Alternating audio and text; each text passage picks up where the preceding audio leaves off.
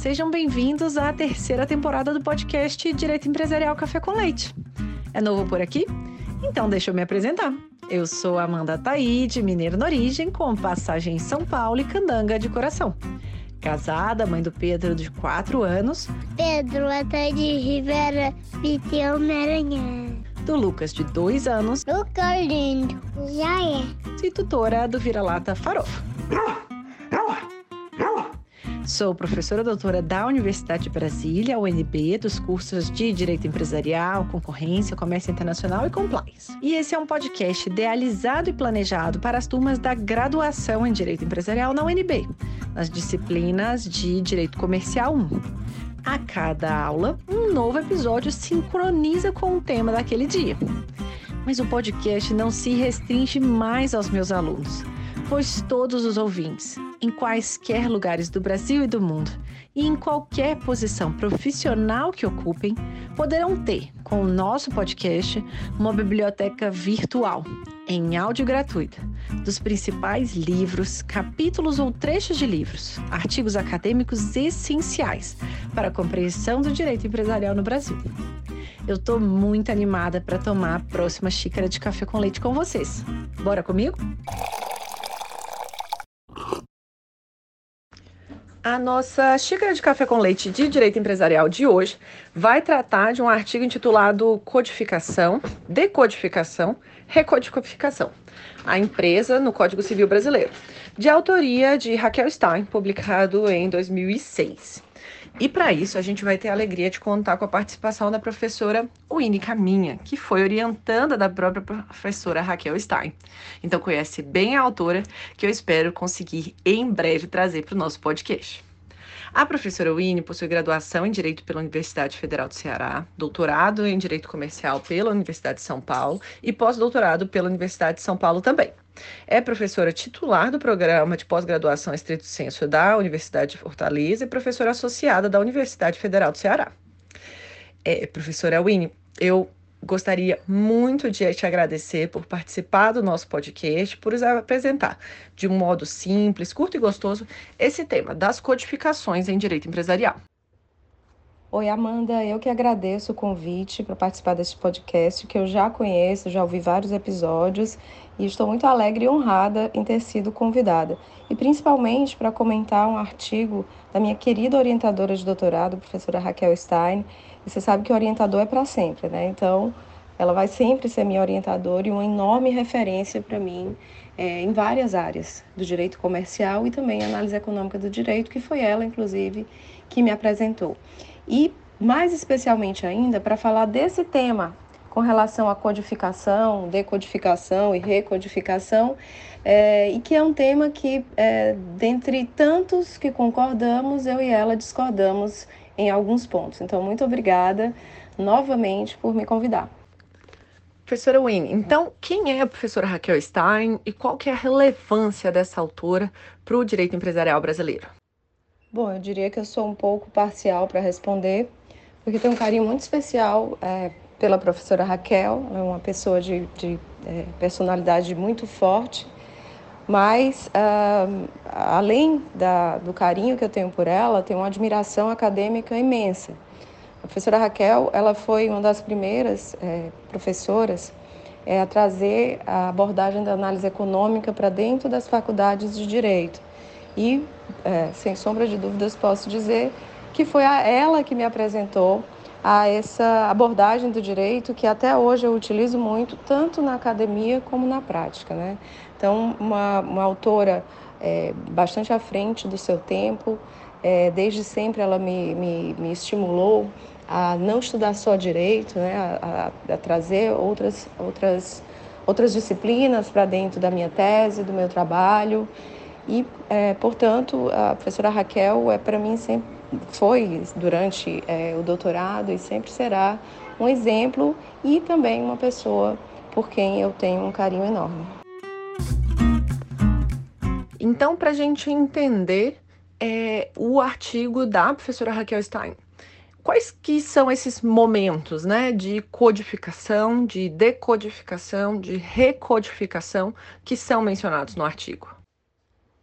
Bom, a professora Raquel apresentou de maneira bastante didática é, alguns momentos é, pelos quais é, passaram as legislações, né, ainda passam, né, uh, e é, linkou inclusive com alguns momentos históricos.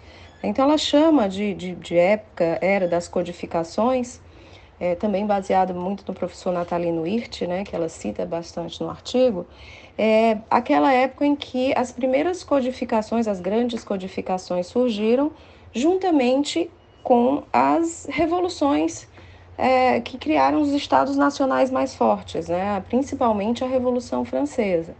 Então, nessa época, a ideia dos códigos era, era trazer um conjunto de, de, de regras completo que preservasse a liberdade das pessoas em face de eventuais arbitrariedades. Então, a ideia de uma, de uma lei completa é, faria com que as pessoas estivessem menos expostas a é, as subjetividades de um julgador ou de um é, ou de algum aplicador da lei, a depender do sistema é, em que esse código tivesse inserido.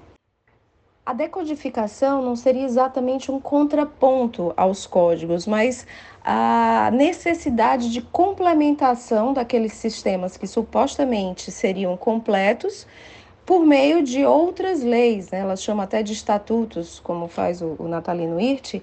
Então, a própria dinâmica da economia acabou criando necessidades de eh, legislação acerca de uh, fatos, né, eventos sociais e mercados que não existiam anteriormente.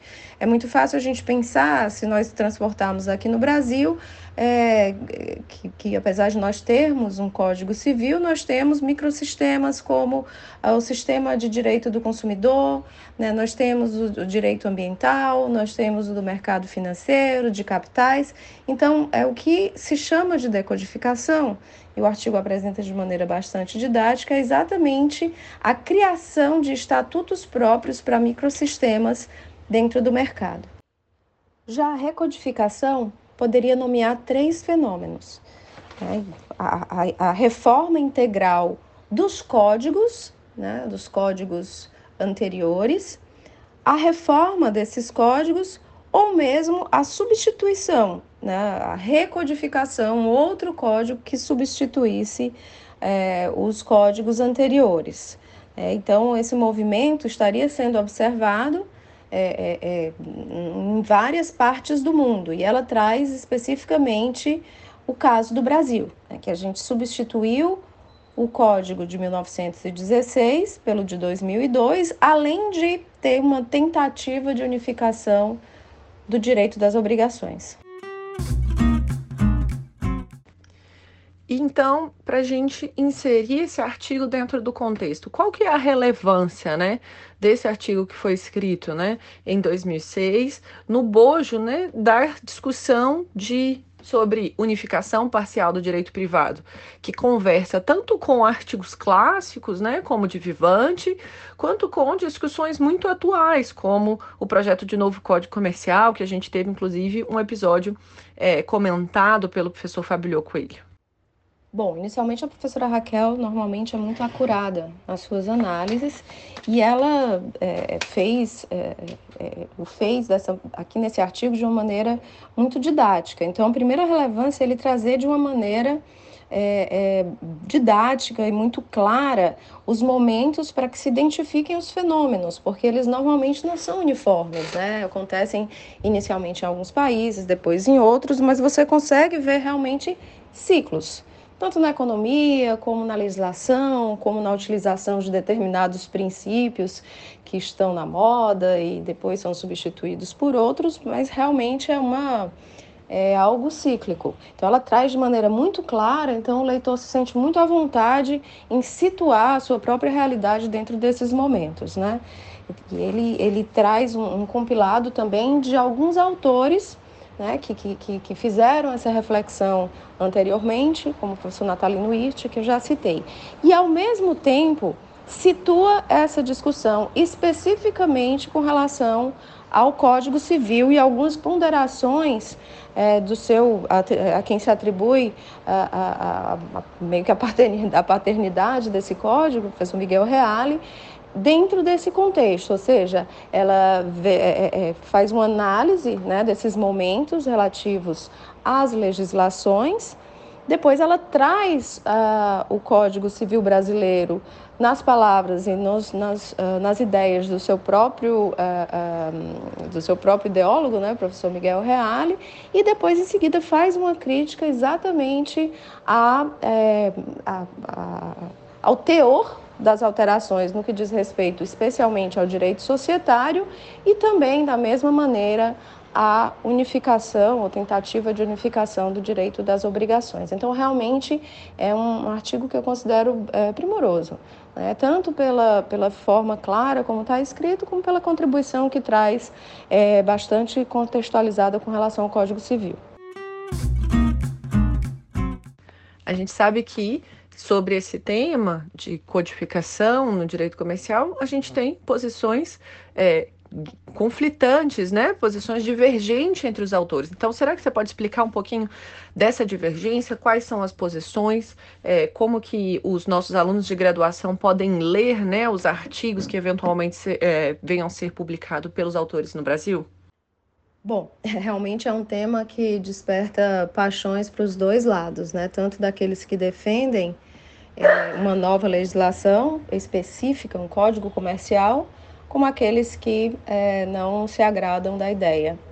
E uh, aqueles que não concordam com, com a ideia de um código comercial, é, aos quais eu não me filio, entendem é, que não seria adequado um novo código comercial por razões de duas, duas ordens, uma formal e outra material. Há alguns que simplesmente rejeitam a ideia de um código né, que são, acha, entendem que a era das codificações já passou e que nós não deveríamos ter um código comercial.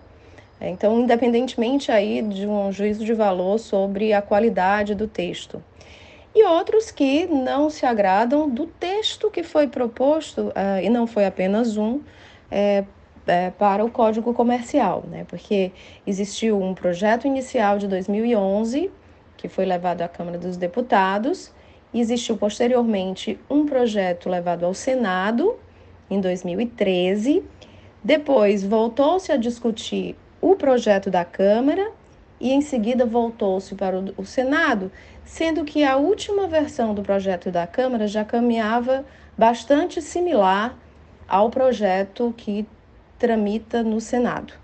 Então, é, nós tivemos textos que ao longo do tempo foram é, convergindo para uh, uh, algo mais ou menos uniforme. Não são iguais, claro, mas é, relativamente uniformes. Né? Então, aqueles que defendem a criação de um novo código comercial é, o fazem também por duas razões, uma das razões de duas ordens, né? Não são duas, mas são várias, mas de duas ordens. Uma realmente é, também formal, ou seja, o que significa um código, o que, que ele representa, e especialmente o fato de nós não termos, dentro do direito comercial, é, algo que norteie a aplicação das, das regras é, de, entre empresários, né, das relações entre empresários. Nós não temos esse microsistema, se é que se pode chamar de microsistema, mas se nós passamos por aquela era de decodificação, significa que nós temos princípios específicos nas relações consumeristas, nas relações trabalhistas, nas relações, nas relações entre pessoas não empresárias, mas nós não temos para pessoas empresárias. Ainda sobre isso, é, eu particularmente entendo que não houve unificação é, nem do, dire do direito privado de jeito nenhum e nem mesmo do direito das obrigações, simplesmente porque é, não adianta eu tentar unificar algo que é em matéria diferente. É, as obrigações empresárias são realmente, devem ser tratadas de maneira diferente que as obrigações, por exemplo, entre duas pessoas civis. Né? As consequências são diferentes, as alocações de risco são diferentes, é, é, é a própria simetria é, de conhecimentos, de técnicas, são diferentes nessas relações. Então, é, não funciona eu tentar aplicar os mesmos princípios norteadores quando da interpretação dessas, é, dessas relações. É, então, essa seria algo, uma, uma, uma, um motivo de ordem material mesmo. Então, você ter um código que traz princípios específicos e algumas regras específicas uh, deixando sempre, e essa sempre foi a ideia, e no direito comercial deve ser assim, que, de que a lei ela seja subsidiária à vontade das partes, uh, ou seja, pouca, poucas regras de ordem pública e uh, apenas princípios norteadores e regras que subsidiem as partes é, é, e tragam segurança jurídica, né? essa seria a ideia é, do Código Comercial. E agora, caminhando para o final, uma pergunta dessa terceira temporada, eu queria que você comentasse de algum tropeço na sua trajetória profissional e acadêmica, alguma coisa que não aconteceu como inicialmente planejado, mas que acabou sendo importante para a sua trajetória é, e que pode né, servir aí de inspiração para os alunos, para os ouvintes que têm o interesse em estudar, em trabalhar com direito empresarial no Brasil. Bom, eu mudei para São Paulo assim que eu me formei, né? Então eu entrei direto na pós-graduação, já comecei a trabalhar em escritórios, escritórios bem grandes, e me considerei extremamente bem-sucedida, até porque eu não conhecia ninguém. Eu fiz amigos é, ao longo dessa trajetória, grandes amigos, queridos em São Paulo, alguns que nem moram mais em São Paulo, estão no exterior, mas que marcaram muito a minha vida. E eu não planejava, nunca planejei voltar para Fortaleza, que é a minha terra natal, onde eu fiz a graduação. E voltei por motivos pessoais, né? Eu, eu realmente não, não, tinha nenhuma família. Em São Paulo, acabei é, casando e tendo dois filhos e eu queria muito que os meus filhos convivessem com a minha família.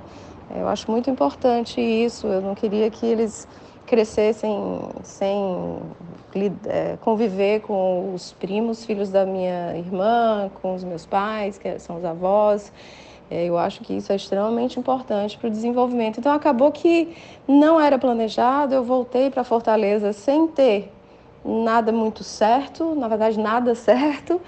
E acabou que se tornou uma coisa importante, porque é, a área de direito societário, do mercado de capitais, que é, é, é de direito comercial de maneira geral, ela estava meio que abandonada aqui em Fortaleza e até eu digo no Nordeste em geral. E no final das contas, sem nenhuma falsa modéstia, eu acho que eu contribuí de alguma forma para que isso revivesse. Eu fico muito feliz em ver hoje alunos meus que, que estão seguindo por essa área, que, que, que fazem pós-graduação, é, tanto estrito como lato senso, é, tanto aqui no Ceará como em outros é, em outros estados, em outros países, pessoas que trabalham efetivamente com essa área. Tenho muito orgulho hoje de, de, de, estar em um programa de mestrado e doutorado que é um dos únicos nota 6 do Brasil é, é, e ser professora da faculdade que, em que eu me formei, que é a Universidade Federal do Ceará. Então, é, pode inicialmente para mim ter sido muito difícil, até porque eu levo São Paulo no meu coração. Eu sempre digo que eu sou uma cearense meio desnaturada, porque eu sou louca por São Paulo. Mas eu entendo que eu fiz a coisa certa e que no futuro, eventualmente, eu posso até voltar a morar lá. E por fim, então, quem que você gostaria de ouvir aqui no nosso podcast na próxima temporada? Livro, texto, artigo, autor que já veio, autor clássico para ser comentado. Quem que você gostaria de ouvir aqui na próxima? Bom, você já entrevistou aqui no seu podcast muitos dos meus grandes ídolos no direito comercial, é, episódios espetaculares, né? Eu até falei do professor Fábio do Paulo Aragão, do Chico Musnick, da Paula Forgione, realmente a Ana Frazão, nossa, você tem um time bastante estrelado, eu acho que eu estou até meio perdida dentro dele. Mas uma sugestão que eu, eu poderia te fazer é do João Acioli, que acabou de assumir a diretoria da CVM, né, uma das diretorias da CVM, e ele tem umas ideias bastante é, inovadoras acerca da própria regulação da CVM da função é, da CVM. É, o, primeiro, o primeiro voto dele já foi bastante polêmico, eu li ontem, cheguei a ler ontem, então acho que seria uma, seria uma entrevista bastante interessante aí para os ouvintes.